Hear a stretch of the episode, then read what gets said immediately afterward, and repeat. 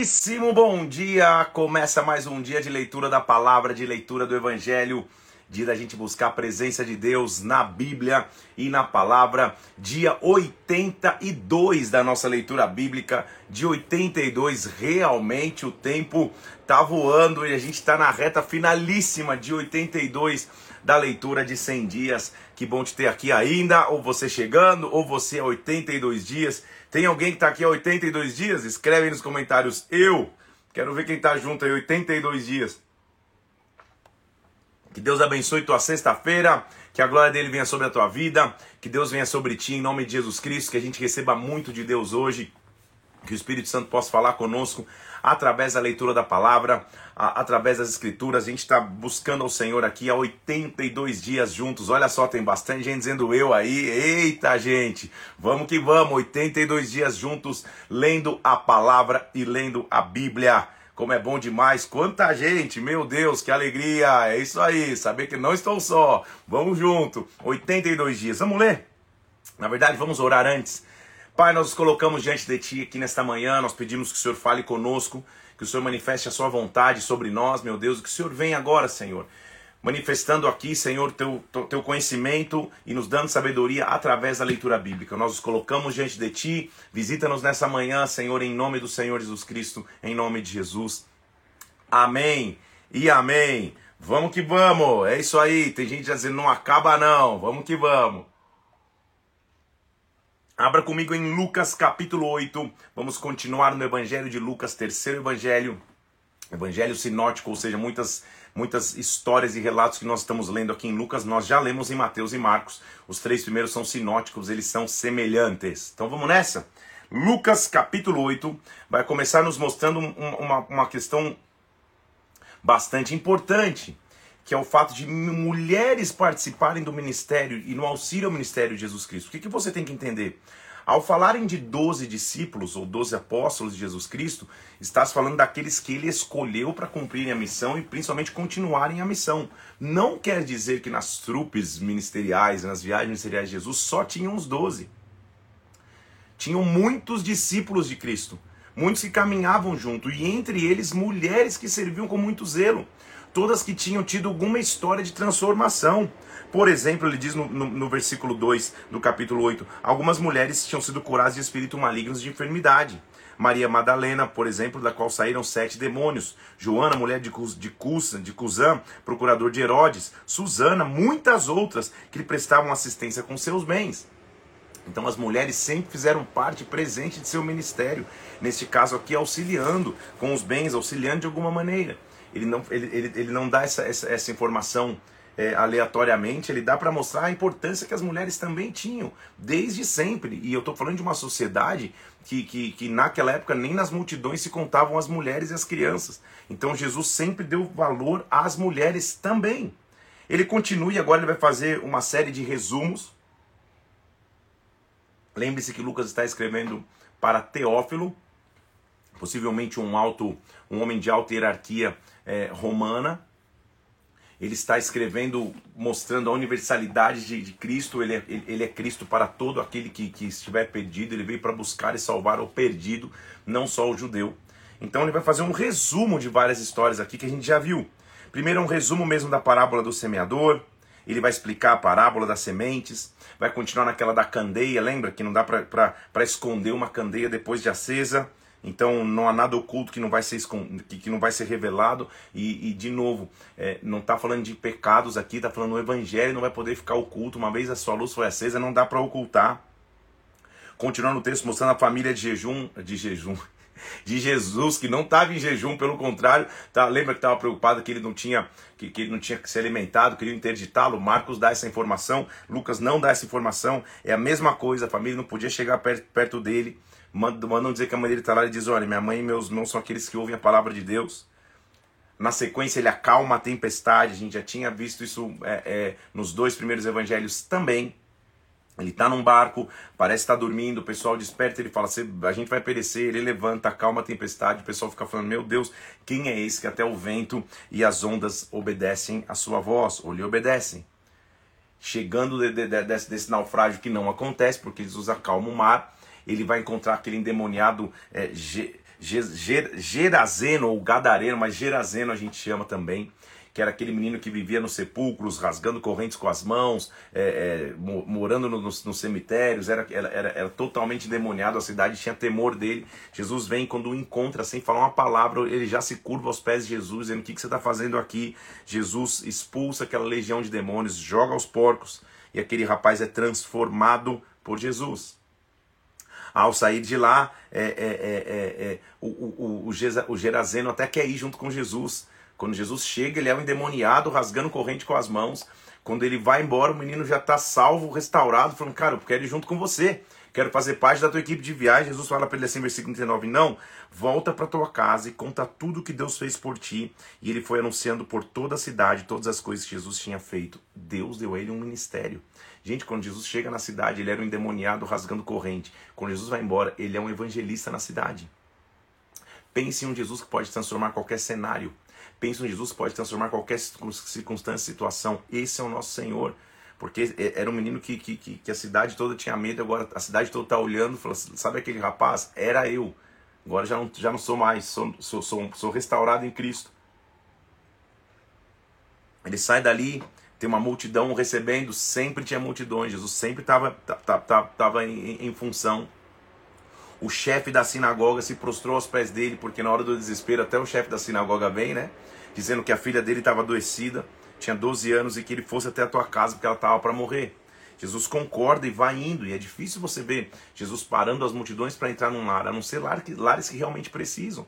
Nós vamos ver aqui no, no capítulo é, é, mais à frente, é, se eu não me engano, 19, que é a história de Zaqueu, e, e, e, nós vamos ver que ele entra também na casa de Zaqueu, nós vamos chegar lá. E nesse capítulo aqui, ele está falando: Olha, eu vou até a sua casa, chefe da sinagoga, eu vou salvar sua filha, ela tinha 12 anos que estava para morrer. Enquanto ele está indo no caminho, uma mulher que estava há 12 anos com uma hemorragia, e, e, é interessante esse relato que Lucas é médico, então ele sabe o que está acontecendo. Essa mulher tinha, uma, tinha 12 anos de hemorragia, toca por trás de suas vestes, ele fala: Quem me tocou?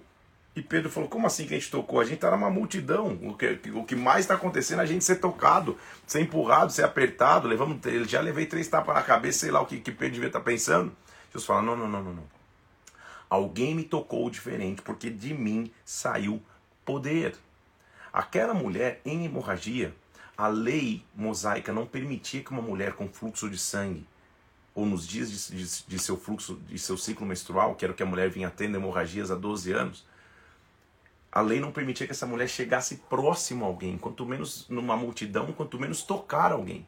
Então aquela mulher, porque queria ser curada por Jesus e sabia que, que era a única opção tocar em Jesus, ela quebra com as convenções sociais, ela quebra com as convenções religiosas, ela quebra com, a, com, as, com as convenções da lei, rasteja, porque ela toca na orla das vestes.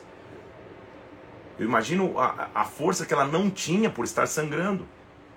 Ela disputa com a multidão, rasteja até suas vestes, toca na orla, olha a parte fica na canela ali, toca embaixo das vestes de Jesus. E ao tocar de Jesus sai o poder. Ela é a expressão de que é, a nossa fé, nossa persistência, nossa resiliência, nossa, no, nossa persistência, nossa mudança de pensamento e quebra de convenções extrai de Jesus Cristo um milagre, extrai de Jesus Cristo um poder. Só que quando, quando, quando ele fala, alguém me tocou, saiu o poder de mim, a mulher já não podia se esconder, aparece diante dele tremendo, e ele fala: Filha, a tua fé te salvou, vai em paz. Não é a tua fé te curou, a cura já tinha acontecido. Jesus dá um pacote a mais.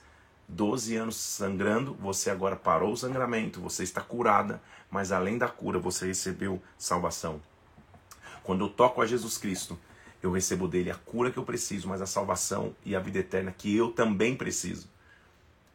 Interessante que a filha de Jairo tá, tá em casa, ele está a caminho da casa de Jairo quando tudo isso acontece.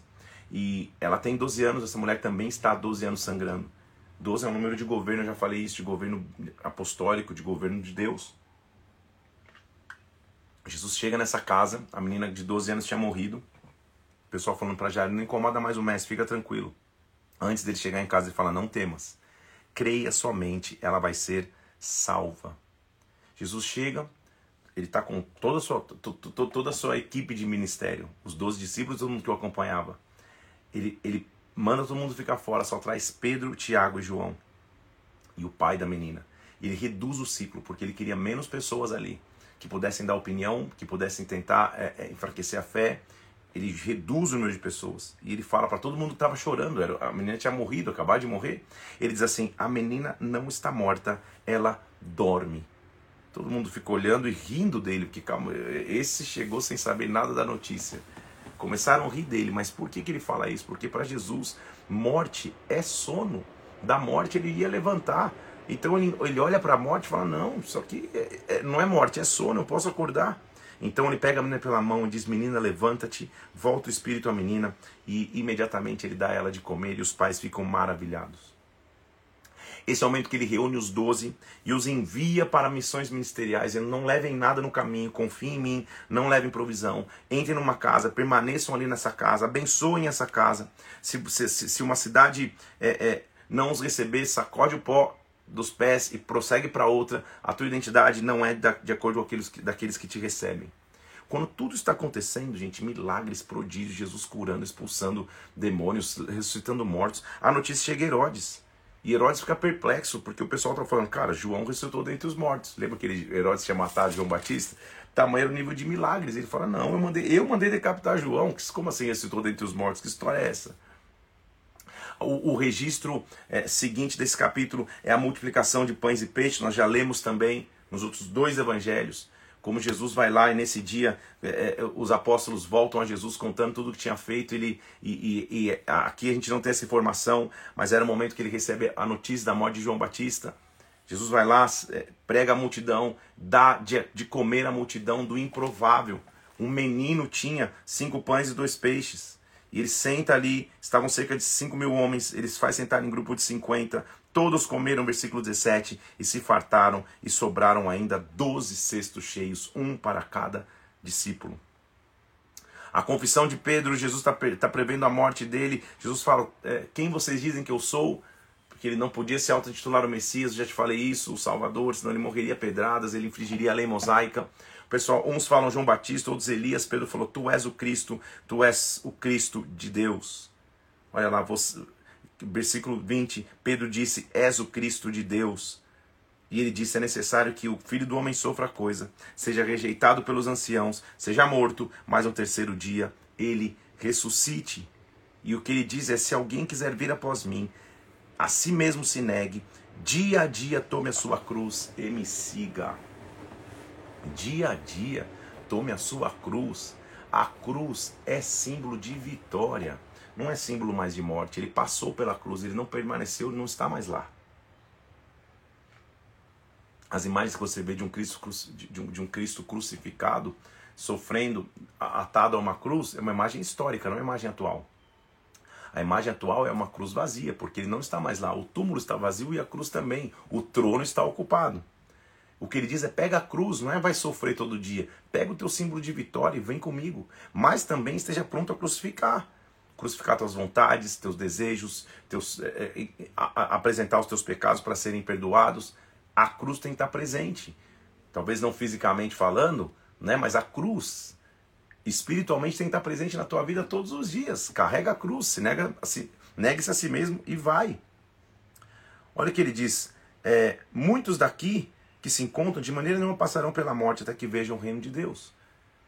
O que, que ele está falando? Muitos aqui não vão nem morrer vão ver o reino de Deus. É óbvio que ele não está falando para aquela presente geração. E ele continua mostrando ali que a, a, a, transfiguração, a gente já viu isso também, ele sobe ao monte, quando ele estava orando, o seu rosto fica transfigurado, suas vestes ficam resplandecentes. Vem dois homens, Moisés e Elias, e, e, e, Pedro fala: Mestre, é bom estarmos aqui, vamos fazer três tendas, uma tua, uma de Moisés, outra de Elias. O pessoal olha e fala: Cara, o que está acontecendo? Ele não sabia o que dizia, uma voz é, vem sobre eles, uma nuvem os envolve e uma voz diz: Este é o meu filho amado, nele eu tenho prazer, ou a ele ouvi. Achou-se Jesus sozinho, eles calaram-se e naqueles dias a ninguém contaram alguma coisa sobre o que eles tinham visto. Então Moisés, a figura da lei, Elias do profético, somem e fica a lei e a profecia agora em Jesus Cristo. Na sequência, ele cura um jovem possesso, quando eles voltam da transfiguração, uma glória sobrenatural. Tem um pai com um menino que, que, que, que, que convulsionava, se atirava pela terra, rodava pelo fogo, passava um monte de coisas, os discípulos não conseguiam expulsar. Jesus vai falar: Que geração é essa? Meu Deus do céu, por que vocês não têm essa autoridade? Ele vai lá e expulsa o demônio. Todos ficam maravilhados diante da majestade, do poder de Deus. Ele continua previndo a sua morte, entra um momento de discussão entre quem vai ser o maior ou o menor, a gente já viu isso também. Ele, assim, ele pega uma criança e fala assim: gente, quem receber o meu nome, a mim recebe. Quem receber aquele que me enviou, porque aquele que entre vós for o menor de todos, esse é grande. Então, queira ser o menor, queira, queira, queira ser aquele que serve. Ele continua ensinando tolerância e caridade. Mestre, veio certo homem dizendo: é, Em teu nome expelia demônios e proibimos porque não segue conosco. Olha o que ele diz. Falou João e disse: Mestre, vimos certo homem que em teu nome expelia demônios e proibimos eles, porque não é da nossa time. Jesus falou: Calma aí, não proíba isso. Quem não é contra vós outros é por vós. Ou seja, se tem alguém por aí expulsando demônios, Deus já estava já adotando autoridade, não é só por vocês, não. É isso que ele estava dizendo. E aí ele continua. Os samaritanos não recebem Jesus. Eles entram numa aldeia para samaritanos para dormir, mas não o receberam. E os discípulos, Senhor, o Senhor quer que manda vir fogo do céu aqui para consumir? Jesus voltou e repreendeu, dizendo: Olha, vocês não sabeis de que espírito sois, pois o Filho do Homem não veio para destruir a alma dos homens, mas para salvá-las. Então, o registro de quando eles tentam. A samaritana era tipo um rival do judeu. Tipo é, é, é, um povo rival. E eles tentam pousar numa cidade, dormir numa cidade com samaritanos, os samaritanos não os recebem. É, é, dois discípulos já, já falaram: oh, quer que a gente ore? Vem fogo dos céus? Cara, vocês não sabem quem eu sou, não. Eu não vim para destruir. Eu vim para salvar os homens. Olha a universalidade de sua mensagem. Ele está falando de samaritanos, não de judeus. Ele está dizendo: eu vim para salvar a todos. Eu não vim para eu, eu, não vim trazer confusão, não. Jesus põe à prova aqueles que, que, que, que, que queriam segui-lo, e daí vai surgir nossa frase de hoje. Indo eles para fora, um homem disse: Eu vou te seguir para onde quer que você for. Ele falou: Cara, as raposas têm seu ninho, as aves do, têm seus covis, as aves do céu têm os seus ninhos. O filho do homem não tem onde reclinar a cabeça. Outro falou: Jesus, segue-me. A outro disse, Jesus, a outro Jesus disse, perdão, segue-me. Ele respondeu, ah não, deixa eu sepultar meu pai primeiro, eu tenho outras prioridades. Jesus falou, deixa os mortos sepultar os seus mortos, ou seja, qual é a tua real prioridade? Outro falou, vou te seguir, Senhor, mas deixa primeiro lá me despedir de casa. E aí vem minha frase de hoje. Ninguém que tendo posto a mão no arado, olha para trás, é apto do reino de Deus. Pôs a mão no arado, não olhe para trás. Essa é a minha frase. Quem colocou a mão no arado não olha para trás. E o que, que significa isso? Quem abraçou a vida com Cristo não tem caminho de volta, não tem como olhar para trás. Agora, o que, que o arado faz? O arado ele vem na terra e ele pega o que está lá embaixo, ele traz para a superfície, depois leva para baixo de novo, traz para a superfície, ou seja, ele traz tudo à tona a primeira fase, ou a fase das nossas vidas que o arado está passando, você fala, meu Deus do céu, coisas que eu não achava que eu tinha que lidar, coisas que eu não achava que eu tinha que tratar, que estão porque eram profundas, agora eu tenho que tratar, elas estão na superfície. Não olha para trás. Põe a mão no arado e continua. Vai à frente. Se Deus te deu um sonho, Deus te deu uma missão, Deus te deu um objetivo, põe a mão no arado, não olhe para trás. Essa é a nossa frase de hoje, você vai comentar depois lá. Não olhe para trás. Pôs a mão no arado, não olhe para trás. Quem põe a mão no arado não olha para trás. Quem Deus deu uma missão, Deus também vai dar graça para que ele cumpra. Lembra que eu te falei que não eram só os 12? Olha o que ele vai fazer, ele vai mandar 70. Designou o Senhor, versículo 1 do capítulo 10, outros 70 os enviou de dois e dois para que fossem para cada cidade e lugar onde ele estava para ir. Então vão à frente, preparem o caminho para mim. 70, mas não era só 12? Não. 12 são aqueles que ele escolheu para treinar ali. Então é mais ou menos assim. Dos 70 tinham 12. Dos 12 tinham 3 mais próximos dele. Então ele tinha um ciclo mais próximo. Mas não quer dizer que ele só tinha 12 discípulos. Aqui já tem 70, indo de dois em dois para pregar. E aí ele fala a mesma coisa: não leva a bolsa, não leva alforge, vai e confie, porque digno é o trabalhador do seu salário, eu vou sustentar a todos. Ele continua mostrando das cidades impenitentes, Corazim, Betsaida, o juízo vai vir sobre vocês, Cafarnaum, cidades que não, que, que, que, que, que não tinham recebido de, de, de abertamente o evangelho. Os 70 voltam dizendo: Poxa, que maravilha! Regressaram 70 possuídos de alegria, dizendo: Senhor, versículo 17: Os demônios se submetem pelo teu nome. Ele falou ele: Eu vi Satanás caindo do céu como um relâmpago. Por quê? Porque eu vos dei autoridade para pisar serpentes, escorpiões, versículo 19, sobre todo o poder do inimigo, nada absolutamente vos causará dano. Eu vi, eu, era previsto que Satanás ia cair mesmo quando vocês é, é, começassem a ministrar, porque eu dei a vocês essa autoridade. Agora, a autoridade que eu dei a vocês não é motivo de crescimento, ou de jactância, ou de ficar se achando. Não obstante, alegrai-vos não porque os espíritos os submetem, e sim porque o vosso nome está arrolado nos céus. Aí sim, eu não quero ser conhecido só pela autoridade, pelos milagres, pela eloquência da pregação, por, por, por impor as mãos e alguém cair no espírito, por impor as mãos e um, expulso, e, e, e, um, um demônio ser expulso. Tudo isso aqui só faz parte do pacote de autoridade que Deus me deu. Como eu sou conhecido no céu, como meu nome está rolado no céu, aí sim faz grande diferença. Esta, este é o nosso objetivo. Jesus continua dizendo que ele é o salvador dos humildes. Lembra, lembra da universalidade da mensagem de Cristo. Ele já, ele já falou aos samaritanos que ele não ia destruir, que ele veio para salvar. Agora ele, tá, ele continua dizendo: Naquela hora exultou Jesus no espírito e falou: Senhor, graças eu te dou. Ó Pai, versículo 21, Senhor do céu e da terra, porque ocultaste essas coisas aos sábios instruídos e revelaste aos pequeninos, sim, ó Pai, porque assim foi do teu agrado. O que, que ele está dizendo, Senhor? Não são aqueles que estão cheios de imponência, se achando, porque tem que, que, que, que na verdade recebem a, a, a real porção. São os pequenos, Pai. São os humildes em Ti. E, e é preciso que você entenda o que é humildade. Até você pode aqui para te mostrar. Ó. Tá aqui. Esse é, esse é um dos, esse é meu livro, um dos, né? O que fala de arma secreta. Ele fala de humildade. O que, que é a verdadeira humildade? Se você nunca leu, vai lá, ó. Quem sabe um dia eu até, até sorteio um, um, aqui, ó. Todos os meus livros estão aqui hoje, passeando. Deixa eu te mostrar lá. Ó, eita, que agora virou loja. Olha lá, todos estão aqui. Um dia eu sorteio. Esse é o último, não existe impossível. Esse é Antes sobre as Águas, Vencendo Cinco Reis, tá tudo aqui. Se você quer, vai lá felipeparente.com, adquire o teu. Quem sabe um dia eu faço um sorteio aqui, vai dar certo.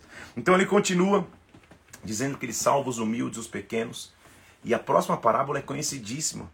Versículo 25, ele vai mostrar como que ele salva, ou, ou como que um samaritano improvável salva um judeu. De novo, a universalidade da sua mensagem, ele é o salvador de todos. E a, e a ideia é mais ou menos essa: vem vindo um cara viajando, é, é, é, é pego por assaltantes, fica convalescendo, no, convalescido lá no, no, no, na beira da estrada. Primeiro passa um sacerdote, sistema religioso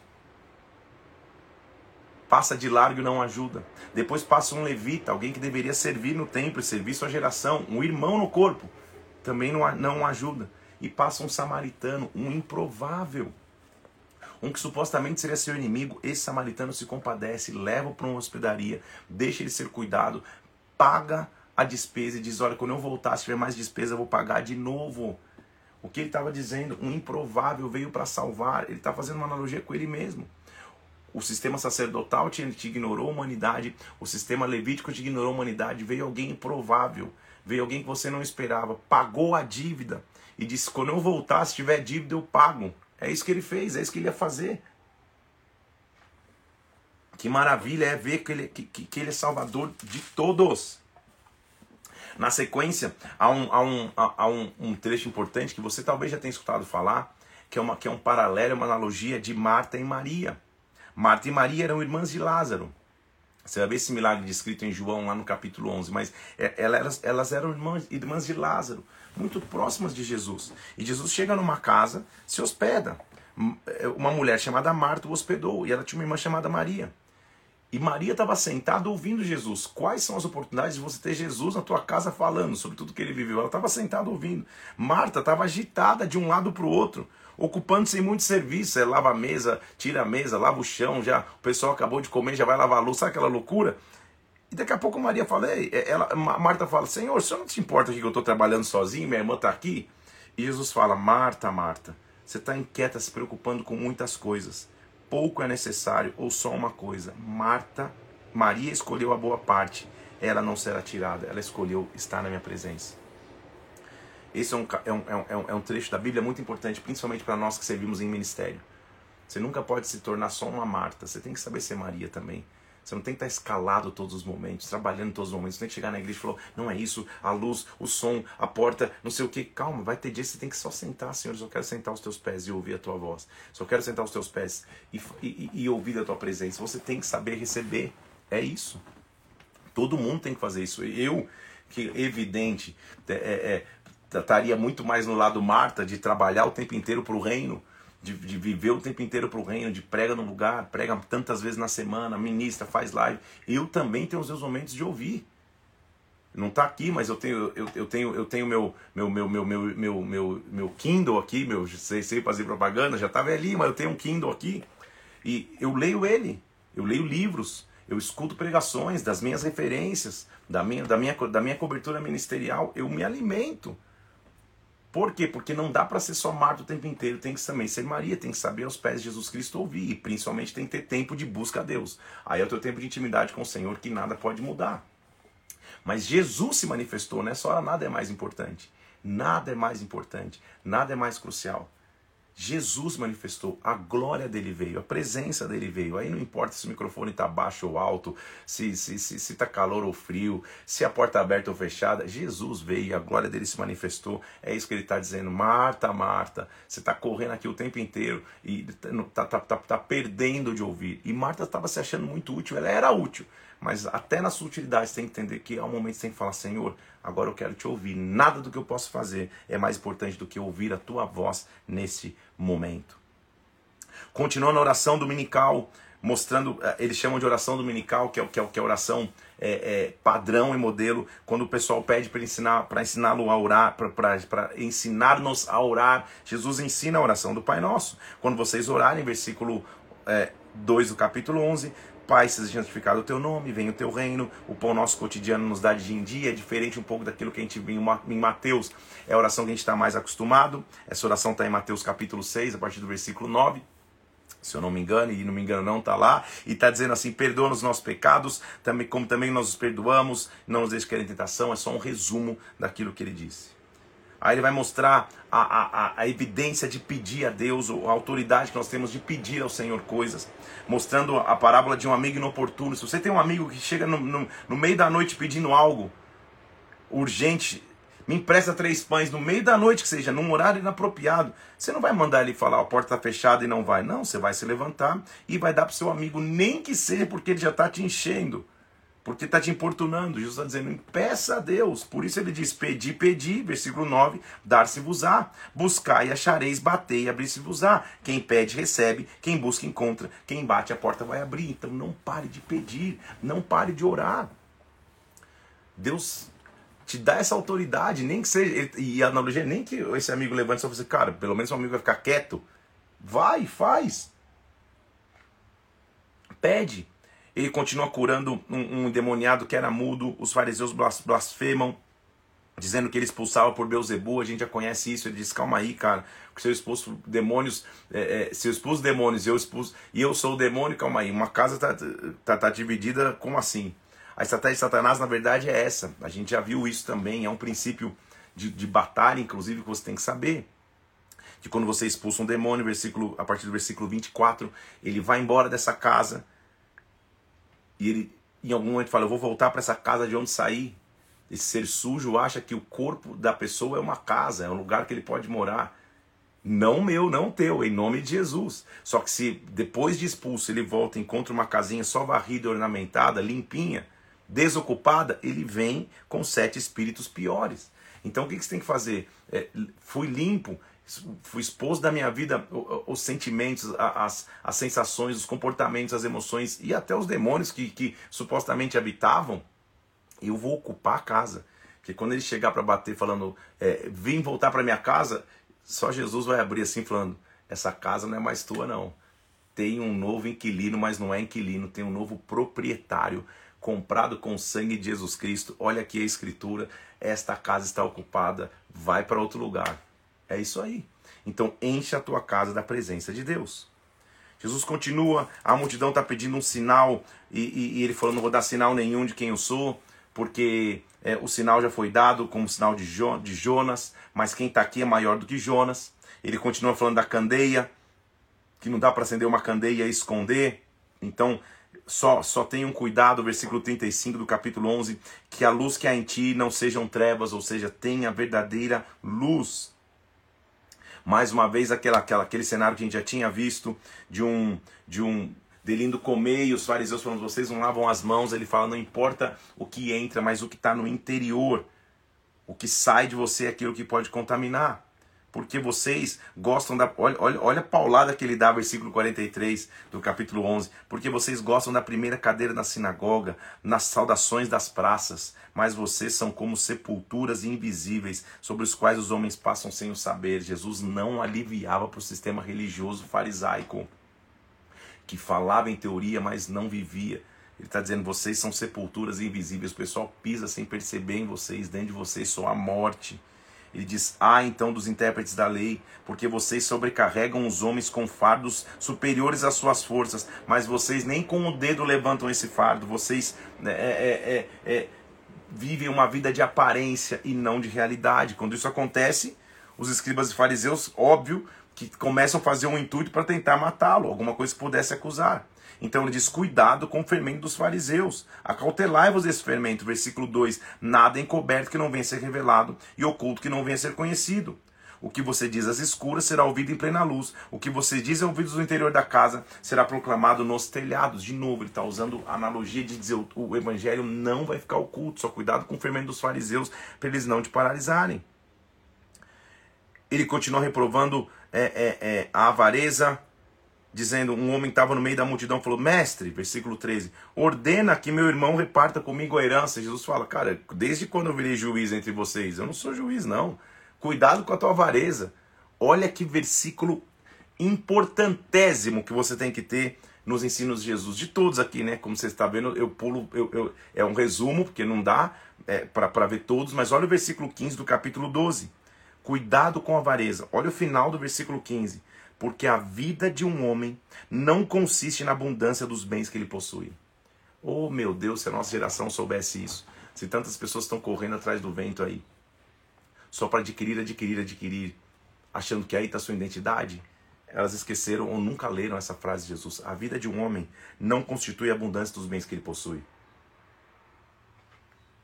É bom ter bens? É maravilhoso, porque você tem uma vida mais tranquila, mais confortável, consegue deixar um legado para os teus filhos, é maravilhoso, mas a tua identidade não está aí. Será que talvez você não está triste, querendo morar numa casa que você não consegue, querendo dirigir um carro que você não consegue e achando que aí está a tua identidade? Se Deus te conceder a, a, casa, o carro, o apartamento, o que for, amém, legal, o tênis, a calça, o tudo, não tem problema. Fica tranquilo, mas a tua vida não se constitui nisso. Isso é um meio pelo qual você vive, não é o fim, não é a finalidade de sua vida. É isso que é importante entender. Jesus está dizendo, a vida dele não, consiste na abundância de bens. Ou seja, não está bem na vida só aquele que tem cheio de bens. Pelo contrário, tem muitas pessoas cheias de bens completamente vazias. Então não anda correndo atrás do vento. Anda sim, com planejamento, com ambição de crescer, com ambição de investimentos, com ambição de, de, de conquistar. Isso é maravilhoso, porque é um drive para a tua vida, mas não é só isso. Você não tem que se entristecer quando você não conseguir conquistar em uma fase da sua vida algo. Vai chegar o dia que Deus vai derramar sobre ti, você vai começar a viver sonhos de Deus, porque Deus conhece os teus sonhos. Mas o teu sonho maior é, Senhor, eu só quero ter aliança contigo. Eu quero ter aliança com Deus e eu vou estar contente em qualquer situação. Só fazendo um parênteses aqui. Então ele continua dizendo, porque tem um cara que fica falando assim: "Ah, eu já tenho tanto", versículo 16 e 17, que eu não sei nem mais onde recolher meus frutos. Faz o seguinte, eu vou construir um celeiro maior ainda para recolher mais frutos e mais bens. Vou, vou, vou crescer mais. Ele falou, cara, louco, essa noite eu vou pedir tua alma. E o que você tem preparado? Para quem é a tua alma? Ou seja, mais do que a abundância de bens na terra, como está a tua alma? Maravilhoso demais, né? Ele continua e vamos acelerar, porque é muito texto, gente. Vamos que vamos. Ele continua falando de um servo vigilante, fique, fique preparado e aceso, bem-aventurado aquele que que, que, Senhor, que quando vier encontrar os seus servos vigilantes. Ele continua mostrando os sinais dos tempos, de como, de, de como os tempos iriam acontecer.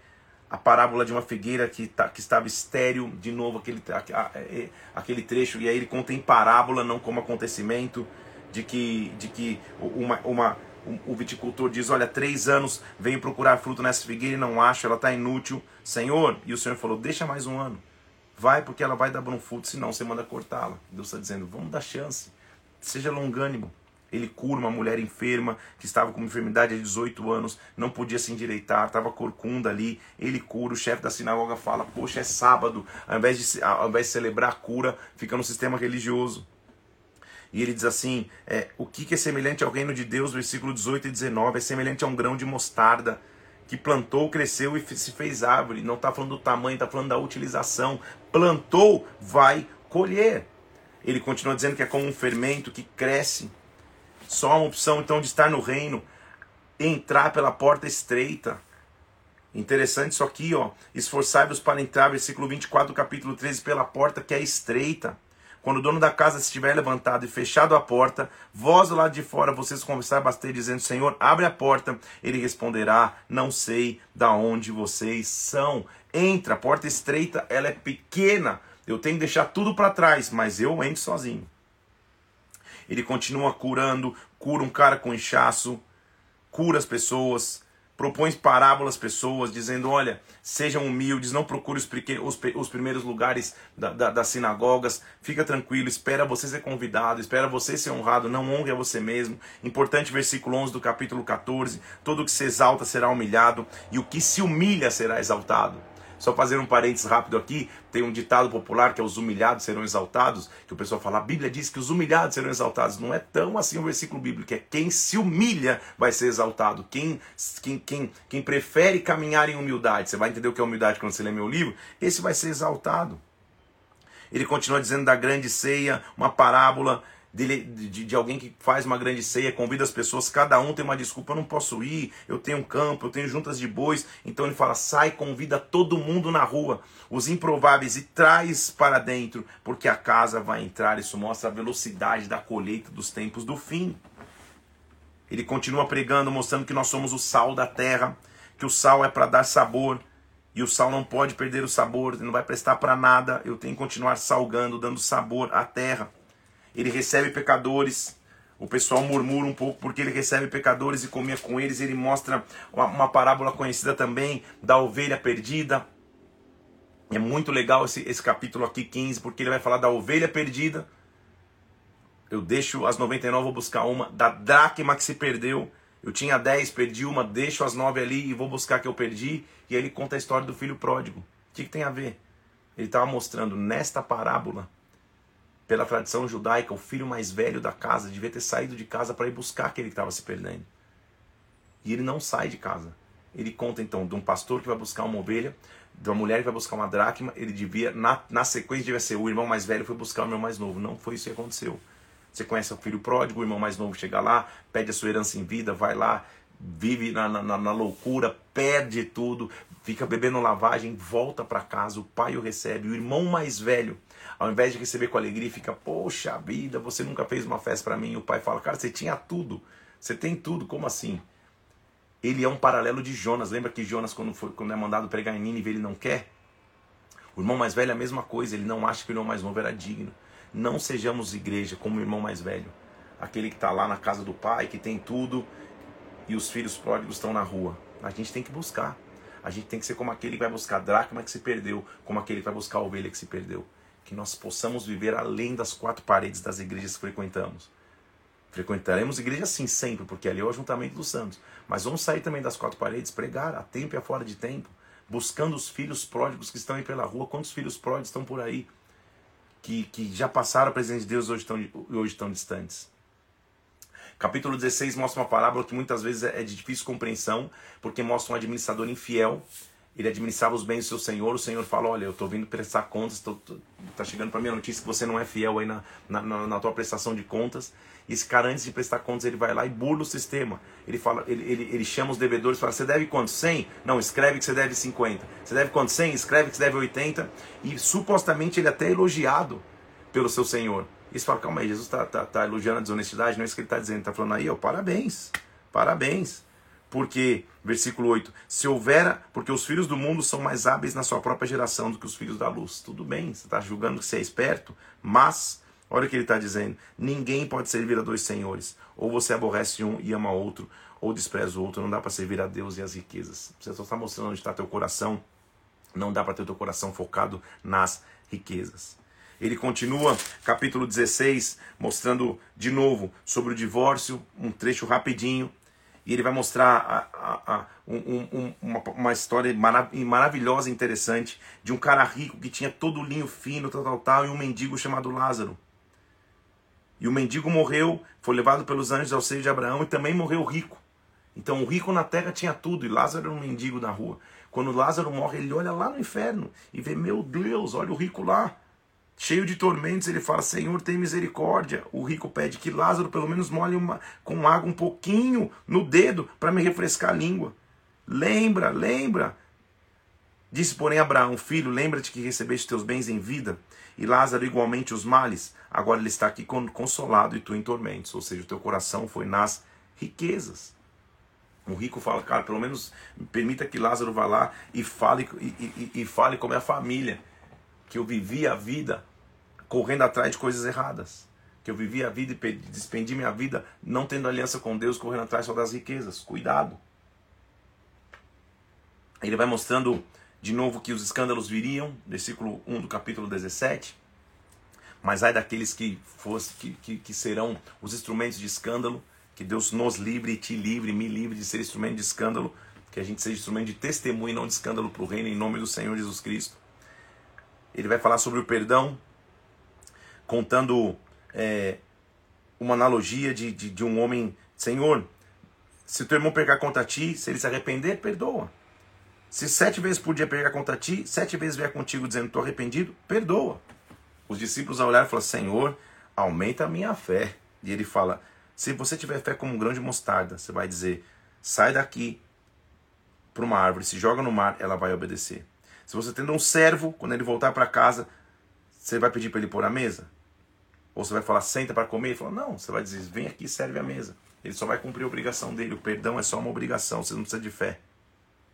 Ele, vai, ele continua mostrando, além do perdão, é, que, que os caras pedem fé para perdoar, ele fala, não é fé, é só a sua obrigação natural, como um servo vem entra em casa, mesmo vindo do trabalho, serve uma mesa, assim você vai perdoar, vai ser automático a você.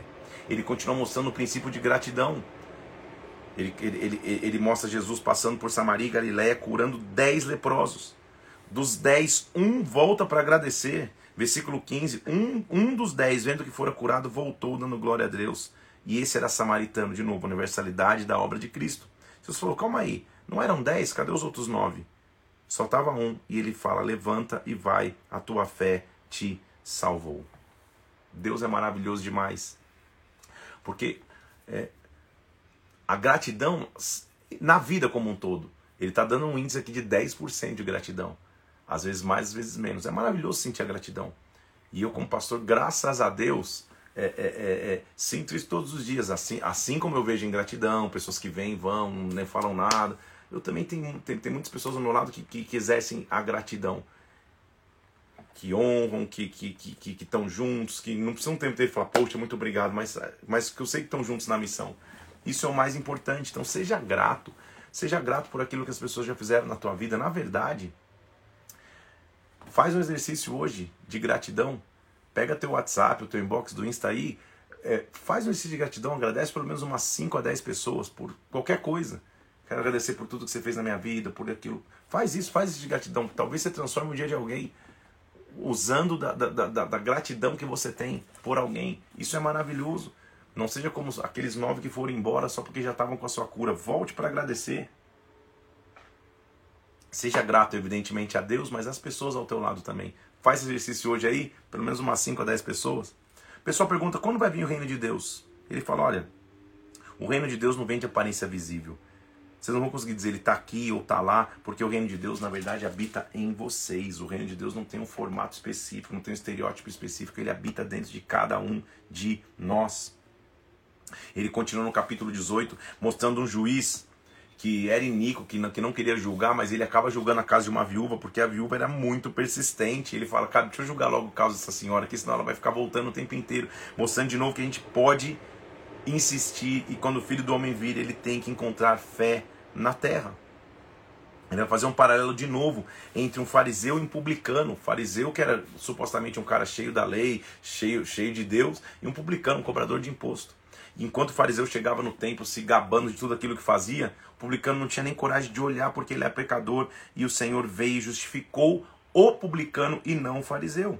Ele abençoa as crianças, tem mais um, um, um trecho que ele fala do jovem rico, lembra aquele que ele manda vender tudo, dá aos pobres e o cara vai embora meio contrariado porque era riquíssimo.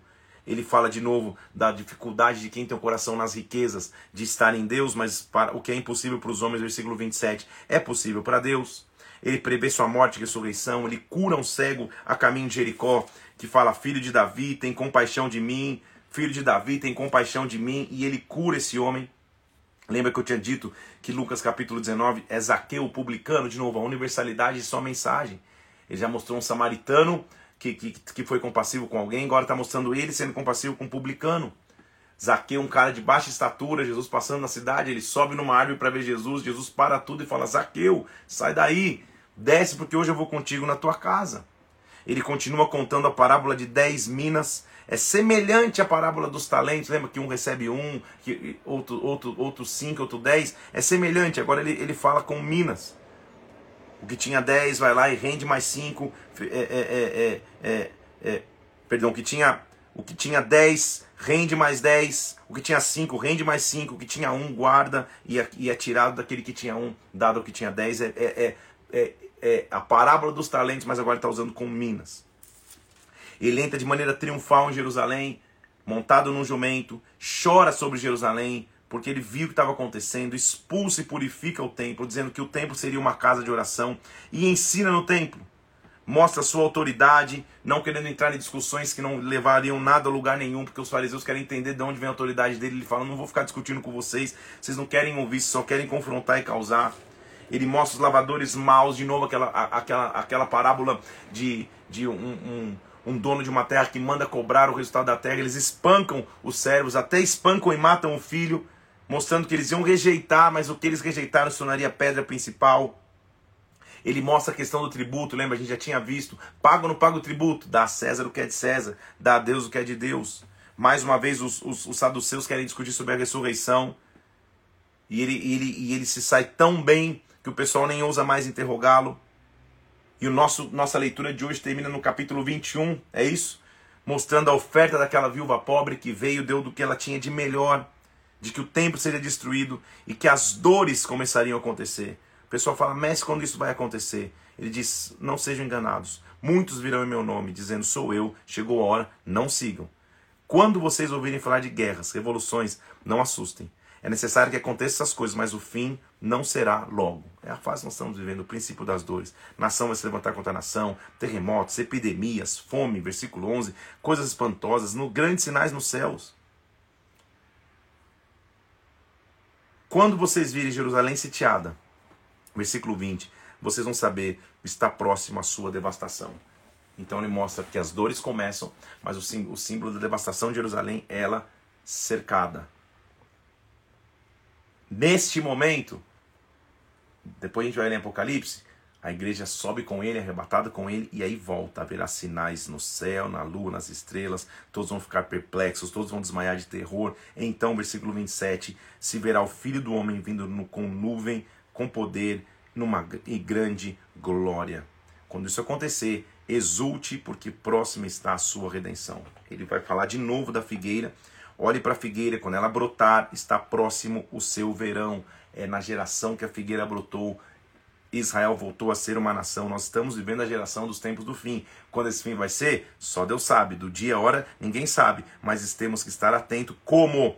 Versículo 36. Vigiai em todo o tempo, orando, para que possam escapar dessas coisas os que têm que, têm que suceder e fiquem de pé na presença do Filho do Homem.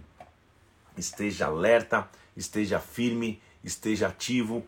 Faz o seguinte, como nós vimos hoje aqui, pôs a mão no arado, não olhe para trás. Deus te deu uma missão, Deus te deu um objetivo. Tudo que a gente está vendo aqui é o que Jesus Cristo fez na terra. Mais uma vez te digo, é um resumo do resumo. Evangelhos são ricos demais. Estou realmente me empolgando em um dia a gente fazer uma série de lives só do Evangelho, dos Evangelhos. Vou, vou, vou te dar um tempo para respirar e eu também. Mas depois, quem sabe esse ano a gente ainda faz. Tá comigo? Dá um amém aí. São muito ricos os evangelhos, mostrando tudo aquilo que Jesus Cristo fez. Quantas coisas ele nos ensinou hoje aqui, hein, gente? Nos ensinou a não desistir, colocar a mão no arado e prosseguir. Nos ensinou a ser humilde, dizendo, cara, você fez uma festa, não, não, não se convida para o lugar mais, mais, mais importante da mesa, não. Fica tranquilo. Deixa você ser honrado. Nos ensinou a ser compassivo com os outros, nos ensinou que, que, que os improváveis são que se levantam para cuidar muitas vezes, ensinou que ele veio salvar todo mundo, que a universalidade da sua mensagem, que ele não está salvando só um povo, ele veio salvar todo aquele que, que, que precisa, ele veio buscar e salvar o que estava perdido. Isso está lá na, na, na, na em, em, no, no, capítulo 19, versículo 10. Olha lá, o filho do homem veio buscar e salvar o que estava perdido. Todo aquele que estava perdido, ele veio buscar, ele veio salvar, ele veio resgatar. Então só faz uma coisa: colocou a mão no arado, não olha para trás. Que Deus te dê força hoje que você prossiga hoje, que na tua missão, que naquilo que Deus te colocou nas mãos, você possa prosseguir em nome de Jesus Cristo. Pai, eu quero orar aqui, Senhor. São 82 dias lendo a palavra juntos, meu Deus.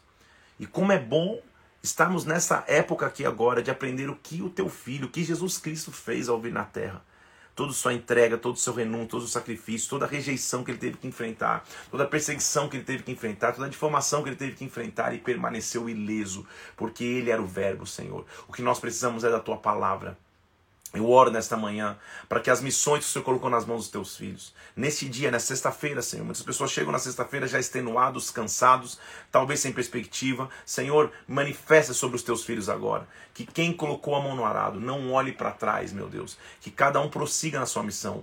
Senhor, dá força para que os seus filhos não desistem, para que eles prossigam, Senhor. Mostra que tu és grande, mostra que tu és rei, mostra que tu és Senhor dos senhores. Nós te louvamos nessa manhã, abençoando cada vida aqui, em nome do Senhor Jesus Cristo, em nome do Senhor Jesus. Vamos que vamos, vamos prosseguir na presença de Deus, vamos avançar Amanhã, sete horas da manhã, estamos juntos novamente. Que Deus te abençoe, Deus te guarde, que a glória de Deus esteja sobre ti. Vou subir essa live agora e vou subir uma arte, na verdade, algumas artes, mostrando que quem põe a mão no arado não olha para trás. Colocou a mão no arado, não olha para trás. Bomba de comentar, marca alguém ali, porque a gente está avançando. Amanhã nós vamos no dia 83, vamos Lucas 22, é, vamos terminar Lucas, faltam poucos capítulos para terminar Lucas, nós vamos até João, capítulo 11, estamos realmente avançando. Deus te abençoe, Deus te guarde, fique na paz de Cristo, faz exercício de gratidão, manda pelo menos umas 5 a 10 pessoas mensagens, ou no inbox do Instagram, ou no WhatsApp, a tua mensagem de gratidão, eu só quero te agradecer por tudo. Escreve só isso. Deus te abençoe em nome de Jesus, fica na paz, que Deus te abençoe em nome de Jesus Cristo.